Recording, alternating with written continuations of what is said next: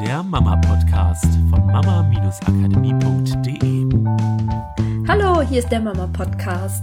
Mit Miriam und Katrin. Ich grüße euch. Ja, ich freue mich wieder einen Podcast aufzunehmen. Ich habe das Gefühl, ich habe irgendwie ewig keinen aufgenommen, weil wir waren ja in New York und äh, ich habe mir damit meinen riesengroßen Traum erfüllt. Die von euch, die bei uns im Newsletter sind, die haben ja ein bisschen was von meiner Geschichte und was mir das bedeutet hat, so ein bisschen mitgekriegt. Und heute, ähm, ja, wollen wir einfach kurz auch über die Erfahrungen sprechen, die ich da gemacht habe, weil es war für mich super spannend. Ich hatte ja meinen kleinen Sohn dabei, der ist ja noch nicht mal anderthalb Jahre und ich habe mir vorher schon so ein bisschen Gedanken gemacht, na, wie wird das für ihn? Wir haben vorher natürlich noch nie so eine große Reise gemacht. Wie funktioniert das? Wie reagiert er darauf? Wie reagiert er auf diese Stadt? Weil das ist natürlich jetzt auch kein Wanderurlaub im Grünen und in, im Ruhigen, sondern äh, in New York ist ja ziemlich viel los. Und da ich dort auch tanzen wollte, war klar, er muss auch Zeit mit meinem Mann alleine verbringen, in der ich dann tanzen kann. Und ich war einfach sehr gespannt, wie es läuft. Und eine Sache möchte ich heute mit euch teilen, ähm, die ich beobachtet habe und ich glaube aus der, also ich für meinen Alltag viel gelernt habe mit ihm und ihr vielleicht auch ganz viel lernen könnt mit euren Kindern. Ja, also wir sind halt in New York angekommen und die ersten Tage mussten äh, mein Mann und ich uns ja auch erstmal orientieren, mussten erstmal rausfinden, was gibt es hier, wie funktioniert das alles. Und dabei ja, hatten wir Mick viel in seiner Karre und sind halt einfach zu Fuß auch durch die Stadt gegangen. Und irgendwann, so nach zwei Tagen, fing Mick auf einmal an, sich anders zu verhalten, als er es normalerweise macht. Also teilweise war er sehr frustriert, dann hat er sich auf einmal geweigert, sich anziehen zu lassen oder sich auszuziehen.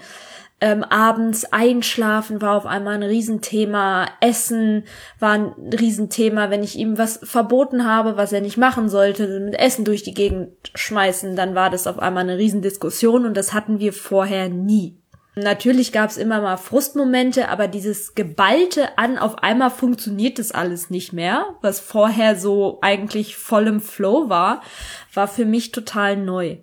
Ja, und wir haben halt überlegt, okay, was, was, was machen wir jetzt? Was, was ist denn da los? Weil das natürlich auch anstrengend gemacht hat, ne? Wir wollten auch unseren Schlaf haben irgendwie. So, und dann haben wir mal überlegt, wie läuft denn so unser Tag ab und haben halt festgestellt, dass obwohl wir eigentlich abends dann auch irgendwann, also relativ früh zu Hause waren, der Tag halt für Mick nicht wirklich viel Selbstgestaltungsmöglichkeiten gab. Also weil New York läuft natürlich anders als bei uns hier auf dem Land. Ich kann ihn nicht einfach an der Hauptstraße da alleine rumlaufen lassen, was ich hier halt machen kann, wenn ich spazieren gehe mit dem Hund, dann läuft Mick nebenher, solange er will. Da musste ich halt immer eingreifen. Ich musste immer sagen, oh nein, da nicht, nein, nimm das nicht vom Boden, ähm, ihn aufhalten, wenn er Richtung Straße rennen wollte, weil das ist einfach ein anderes, ja, einfach eine andere Dynamik, andere Dynamik da. Dadurch, dass ich ja viele Orte auch noch nicht kannte, musste ich selber erstmal gucken, wie kann ich ihn da überhaupt laufen lassen und ja, dann natürlich extrem viele Eindrücke, die da auf ihn reinprasselten und in dieser Karre, in der er halt auch immer nach vorne geguckt hatte, auch keine Möglichkeit für ihn, sich irgendwie wegzudrehen oder sich an einen von uns anzukuscheln, um sich zu regulieren. Natürlich habe ich ihn auch in New York weiter gestillt und er hat bei uns mit im Bett geschlafen, aber anscheinend hat das nicht ausgereicht für ihn, um das, diese Aufregung zu kompensieren. Und was wir dann gemacht haben, ist, wir haben unseren Tag umgestellt und mehr geschaut, wo können wir am Tag immer mal wieder Orte finden und Zeit schaffen, dass Mick in seinem Tempo sich bewegen kann, wie immer er möchte. Und dann sind wir viel auf Spielplätze gegangen oder zum Beispiel bei dem World Trade Center Memorial, da ist nicht so viel Verkehr, da ist halt eher bisschen wie so ein Park, halt aber auch mit Pflasterstein, aber da konnte er ein bisschen selber laufen und ich konnte ihn gut im Blick behalten oder wir sind in ein Museum gegangen, wo einfach es auditiv wesentlich mehr Ruhe war und wo er auch selber laufen konnte. Und dann hat es so anderthalb Tage gedauert und auf einmal merke ich, wie er wieder viel mehr zur Ruhe kommt. Ach genau, und was ich gemacht habe, ich habe ihn mehr im Tragetuch getragen, wo ich ihn dann auch stillen konnte, direkt im Tuch, wenn er das wollte ähm, oder wo er sich einfach bei mir ankuscheln konnte oder auch die Augen zumachen konnte, im Tuch geschlafen hat. Ähm, ich hatte gleich ein gutes zusätzliches Training, so mehrere Stunden durch New York zu tragen in dem Tuch. Ja, und auf einmal fand er wieder zurück zu dieser, zu dieser inneren Ausgeglichenheit, die ich hier zu Hause von ihm kenne. Und das war für mich einfach ein super spannendes Erlebnis und ich wollte es gerne mit euch teilen, weil ich glaube, dass das immer mal passieren kann, dass unser Alltag vielleicht sich so verändert und das Kind zu wenig Möglichkeiten hat, da mitzukommen, weil ich glaube, es war einfach für ihn zu schnell. Es war einfach nicht sein Tempo. Und es war so spannend zu sehen, weil man, weil wir halt dieses direkte Feedback hatten von so funktioniert's nicht, dadurch entstehen Sachen, die wir vorher so noch nicht hatten, dann ändere ich es wieder und dann funktioniert es wieder so, wie wir es gewohnt sind.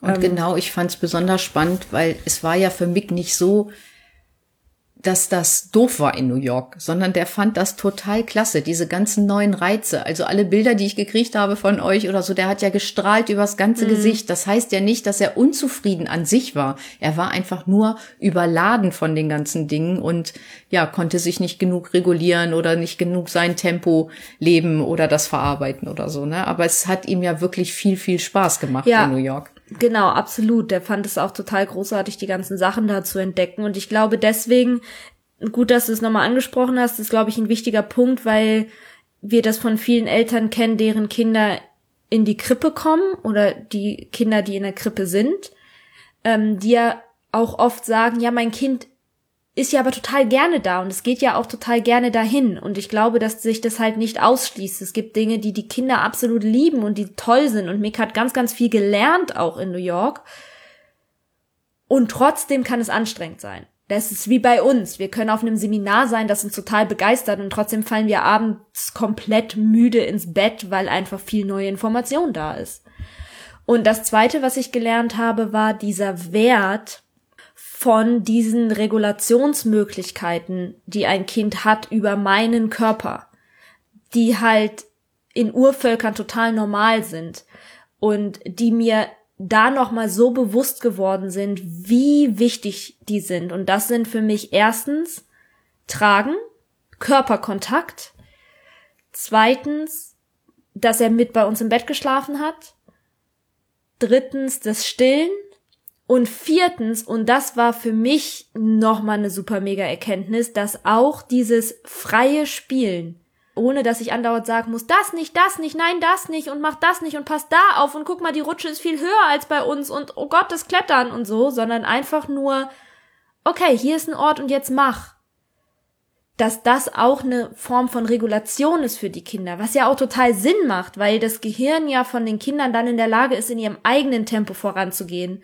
und nicht das Tempo von außen aufgedrückt kriegen, in dem ja so schnell wie die Eltern gehen und dann Straße um Straße und hier Werbung und da Werbung und ganz, ganz viel Verkehr, sondern ich kann mich fünf Minuten mit einer Sache beschäftigen, bis ich das Gefühl habe, ach nee, das ist es nicht mehr und dann wende ich mich dem nächsten zu und wenn ich Lust auf ein bisschen mehr Input habe, dann laufe ich ein bisschen mehr durch die Gegend und dass das auch eine Form von Regulation ist für das Kind. Fand ich super cool. Also heute einfach nur mein, meine Erfahrungsstory vielleicht und vielleicht könnt ihr davon für euch was mitnehmen, gerade zu schauen, wenn ihr auch das Gefühl habt, ach, irgendwie gibt es immer Diskussionen und mein Kind weigert sich immer Sachen zu tun, wenn ich ihn darum bitte, etwas oder zu tun. Oder sie beißen mehr oder hauen mehr. Das genau. war ja auch ein Thema ein bisschen ja. bei euch, ne? Und das wieder zu regulieren, sage ich mal, dass er nicht so viel beißt oder ja. überhaupt nicht mehr beißt, wie er das in New York gemacht hat, ja. was wir ja auch viel gehört haben von anderen Müttern. Genau, da einfach mal zu schauen, ob man da was umstellen kann und euren Kindern helfen kann. ich glaube, es ist auch altersunabhängig. Ja, weil für ein Kind ist es absolut natürlich zu kooperieren wenn die Kinder immer und immer wieder nicht mehr kooperieren und sich wehren gegen Anziehen, gegen das machen, was ich sage. Ähm, also kooperieren ist nicht, ich sage was und das Kind gehorcht, sondern halt dieses, so wie wir es ja auch mit unserem Partner kennen. Ich bitte dich um etwas und in den meisten Fällen sagt mein Partner, ja, okay, kann ich machen. Oder er sagt halt, nee, ich kann gerade nicht, aber in fünf Minuten. Ja, das ist ja eine Form von Kooperation und das ist das Natürliche für die Kinder. Und wenn wir da das nicht haben, dann ist irgendwas im Ungleichgewicht. Und ähm, das kann ein großer Punkt sein, dass das Kind einfach überfordert ist mit mhm. zu vielen Reizen und da zu schauen, dass wir ihnen helfen, zur Ruhe zu kommen. Genau. Kooperation hatten wir ja auch schon einen Podcast zu aufgenommen, deswegen passt das jetzt auch ja, ganz gut. Genau. Okay, und dann bis nächste Woche. Tschüss. Tschüss. Das war der Mama Podcast. Der Podcast, der Familien zusammenwachsen lässt. Mehr zu uns unter mama-akademie.de.